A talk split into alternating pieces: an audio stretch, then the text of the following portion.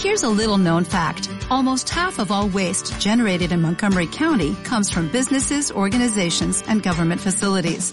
Reducing the amount of waste in your workplace will have a positive impact on our environment. It can also save you money on your disposal costs. Reducing waste and recycling at your business is easy to do and is the law in Montgomery County. Make it your business to recycle right. Learn more at montgomerycountymd.gov slash recycle right or call 311.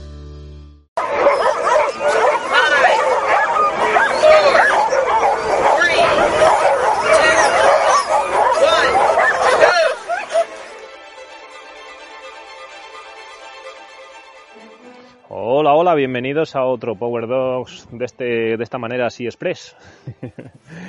Aquí improvisando en mi kennel con los perretes sueltos, con sus nervios, con los míos, con todo lo que nos lleva el confinamiento, con los pajaritos por aquí a su bola y a punto de empezar a llover.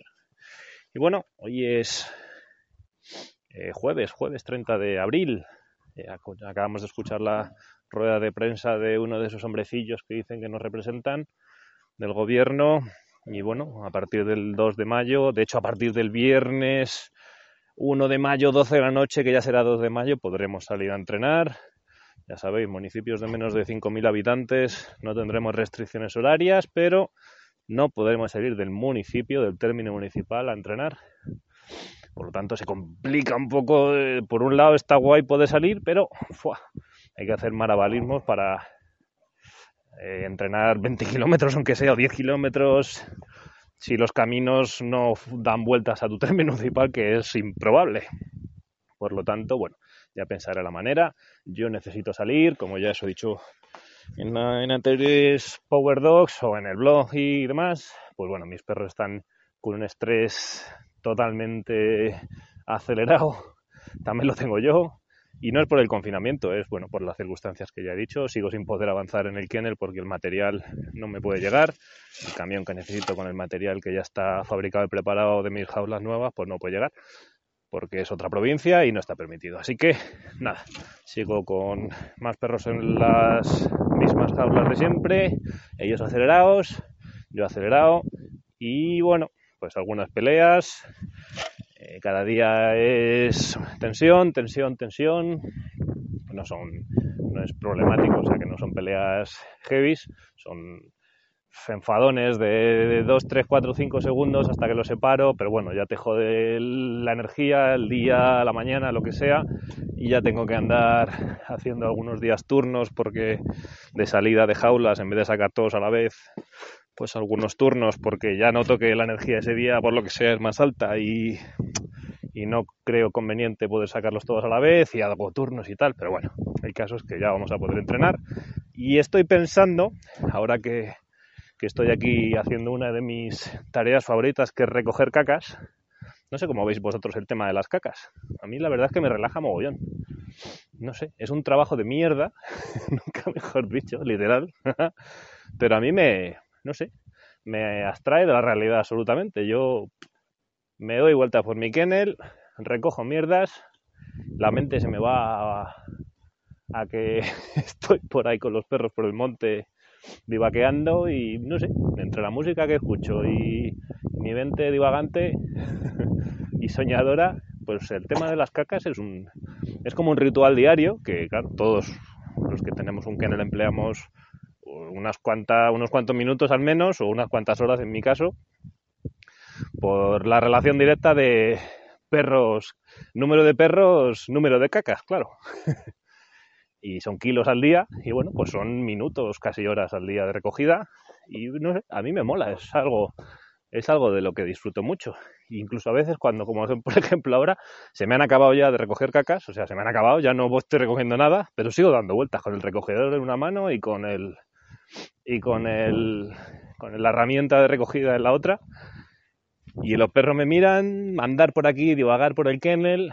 Ahora mismo estoy hablando solo porque, claro, estoy grabando esto al micrófono de los auriculares y ellos me están siguiendo, yo voy andando. De vez en cuando encuentro algo. Aquí vais a escuchar en directo cómo se recoge una caca en madera. Ahí está. en directo testimonio. y bueno, no sé si a vosotros os mola el, tema de recoger las cacas, pero a mí la verdad es que es un momento que me, me relaja bastante. Bueno, a lo que iba. Mira, por aquí tengo alguna más. Ole, he tenido suerte. que estoy pensando en este desconfinamiento que, al que nos aproximamos, que como los perros llevan parados prácticamente dos meses, yo paré el 9, quiero recordar 9 de marzo, cuando me volví de Noruega para acá por el tema del estado de alarma. Llevan tres semanas en marzo y todo el mes de abril parados. Bueno, entrené algunos días, miento, entrené algunos días en marzo, pero bueno, luego ya paré. Así que realmente llevan prácticamente dos semanas de marzo y todo el mes de abril. Y ahora se nos abre un poco la libertad, podemos volver a entrenar, ya dependerá, claro, del clima de cada uno y de dónde viva cada uno, pero bueno, yo estoy pensando que voy a utilizar el mes de mayo y el mes de junio, que mi ciclo de entrenamiento todavía estaría incluido en mi calendario de entrenamiento, no llegaría a esa parada que hago en julio y agosto, que tampoco, ya lo he dicho alguna vez, que no es que pare, sí que entreno, pero bueno, ya no lo cuento, ya no hago rutinas de entrenamiento con datos en mi tabla de Excel y tal.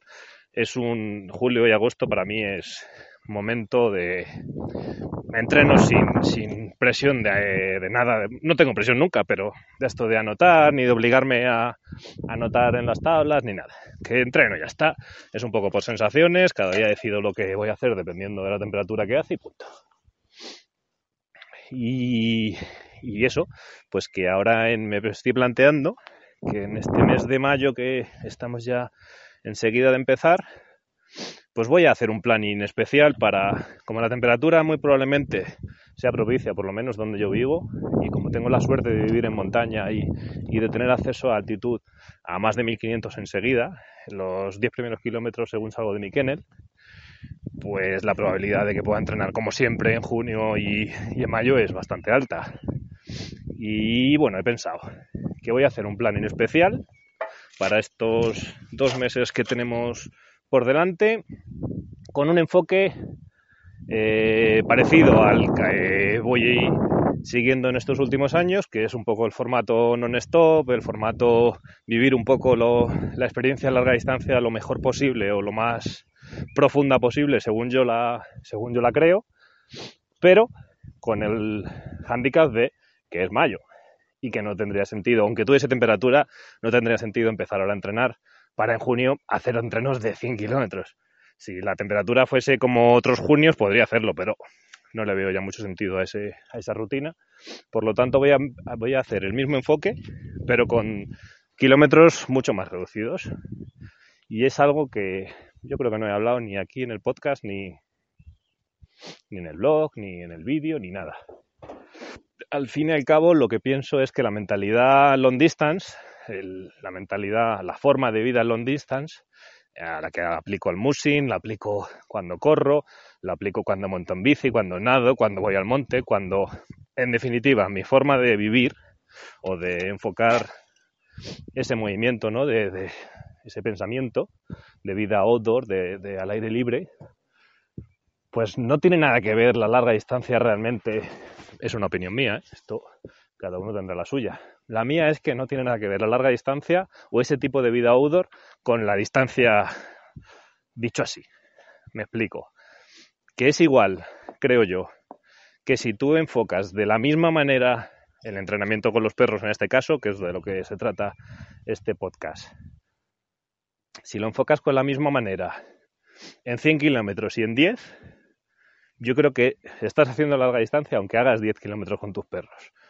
Por lo tanto, yo me estoy planteando para este mes de mayo y junio, como las temperaturas van a ser más elevadas de lo que podría ser en febrero o marzo, obviamente, pues voy a utilizar el mismo tipo de entreno, pero cambiando las distancias. Por ejemplo, voy a hacer entrenos de, me invento, ¿eh? no lo he pensado todavía, lo estoy dando una vuelta, pero bueno, el formato en sí va a ser este. 20 kilómetros. Oye, señoritas, un poco de silencio, hombre, que estoy en directo, copón. bueno, que me pierdo. Voy a, estar, voy a hacer 20 eh, kilómetros, por ejemplo, y lo reparto en dos tramos. En el kilómetro 10 voy a parar. Con los perros probablemente van a estar excitados por, por la cercanía a la salida del entrenamiento Pues bueno, en vez de parar 15 minutos, voy a parar dos horas. Y en esas dos horas, pues voy a hacer la rutina de larga distancia que haría igual que si fuese el kilómetro 50, exactamente igual. Voy a llevar mi comida, voy a llevar su comida, obviamente acotado o delimitado a la cosa que haga, o sea, al, tipo de entreno que haga. No es la misma comida la que llevo en un tramo de... Vale ya, chicas. Oye. Hmm. No es lo mismo la comida o, o la necesidad energética para un entreno de 80 que para uno de 10, obviamente. Pues para este de 10 será, bueno, pues unos snacks sin más, para que ellos entiendan un poco la rutina, ¿no? Más que para que se eh, vuelvan a regenerar esas, kilocalorías que han perdido. Pero bueno, el caso es que la rutina quiero que sea la misma.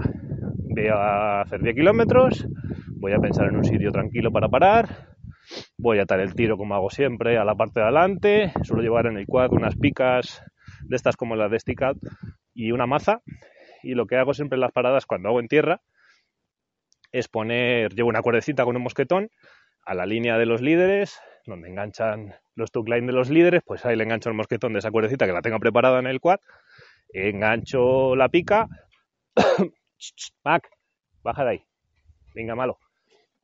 Y con la maza pues lo meto ahí, entonces la línea se queda totalmente tensa y yo ya tengo un poco la libertad de hacer lo que quiera, de ir, volver, y volver a lo largo del tiro, sin el miedo de que me vaya a hacer quad y mire para atrás y estén los líderes detrás mía y haya liado ahí una de puta madre con un tiro 16. Bueno, pues eso. Y bueno, pues la rutina será esa. ¿Qué hago 25? Pues en el kilómetro puedo decir la mitad o puedo decir eh, que da igual. Realmente no, no importa dónde hagas la parada ni, ni de qué manera hagas la parada. El caso es el, acto de, ese formato non-stop o de ese formato larga distancia, recrearlo.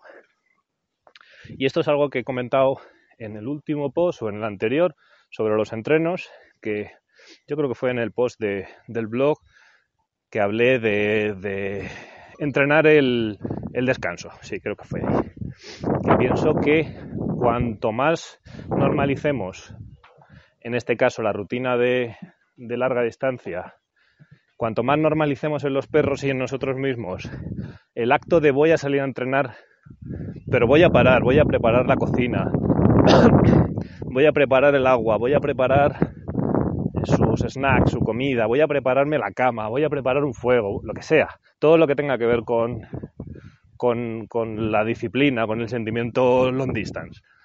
Pues cuanto más practiques eso, obviamente en el tiempo va a haber una mejoría a nivel psicológico en ellos y por, supuesto en nosotros. Y entonces lo que conseguiremos es que cada vez para nosotros sea más natural. El hecho de salir a entrenar al monte, sea en nieve o en tierra, y hacer una parada y estar dos horas parado, sin que ellos estén excitados, que estén tranquilos. Y lo que quiero conseguir con eso es que todos los perros con los que entreno y yo mismo podamos hacer una salida dentro de un tiempo, cuando esté, llevo, no sé, dos, tres, cuatro años haciendo estas rutinas, intentando que los perros vayan asimilando que, lo que nos gusta es salir al monte y hacer kilómetros y si quiero parar cinco horas y hacer un camping, lo voy a hacer y quiero que ellos lo asimilen. Por lo tanto, cuando la repetición de ese acto sea ya tan brutal que todos tengamos asimilados ese concepto, creo que me podré permitir el lujo de salir al monte, hacer 5 kilómetros con los perros y hacer una parada de una hora y que los perros entiendan perfectamente lo que estamos haciendo. Y hacer otros 5 kilómetros de vuelta y llegar al kennel.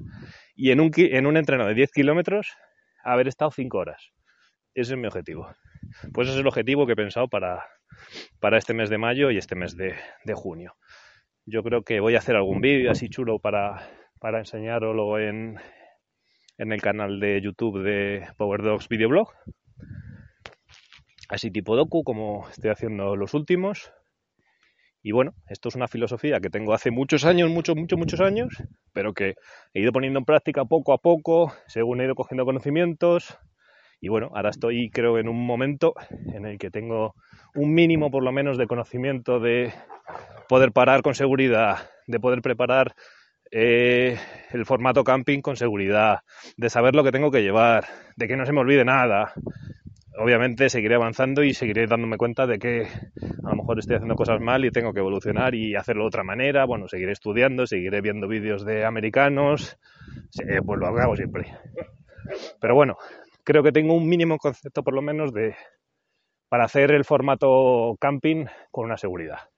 Y nada, vamos a dedicar este, esta pretemporada de mayo-junio a, a practicar esto, no, pues lo llevo practicando tiempo, a asimilar más bien el concepto. Y yo creo que esto nos va a ayudar durante el verano, luego en julio y agosto. Creo que voy a seguir la misma fórmula. No van a ser entrenos ni mucho menos parecidos a los de mayo y, y junio, porque ya la temperatura será de otra manera, será verano y será, bueno, entrenamientos esporádicos. y bueno, pues claro, tendré que salir de noche, obviamente, porque este formato eh, no te permite salir de día a las 7 de la mañana y estarte hasta las 11, porque claro, estamos en mayo y eso pues no va a ser posible, por tanto tendré que salir a las 10 de la noche y volver a las 4 de la mañana. Pero bueno, como no es algo que me importe y, puedo hacerlo, pues ya está, no hay problema ninguno. Además, yo creo que todos sabemos que la noche le da un puntito, ¿no? A esto del musing. Bueno, yo creo que a todo. Eh, salir de noche al monte, aunque sea sin perros, también es chulo. Es una experiencia ahí bastante potente. Y cuando vas con perros, mucho más, ¿eh? porque ellos, bueno, ya sabéis, se activan de una manera ahí espectacular y como que los sentimientos se, se multiplican, ¿no? Y cualquier sonido, cualquier movimiento del bosque, de un animal, de tal, los perros ahí van todo el rato en modo caza y se, se agudizan todos nuestros sentidos. Así que nada, bueno, voy a dejar aquí este podcast de hoy así express improvisado y nada, eh, os voy contando qué tal me va este formato de pretemporada en el mes de mayo. Venga, ahora sí que puedo decir que nos vemos en los trails. Ya estamos casi ahí, nos vemos en los trails, sí señor. Bueno, venga, adiós, eh. Adiós, cuidaros, chao, chao, chao. Howling for the starting count, itching to get out and run, up for it whatever the cost. Life is all a happy race, it's hard to keep a somber face when everywhere you look there's just dogs, dogs.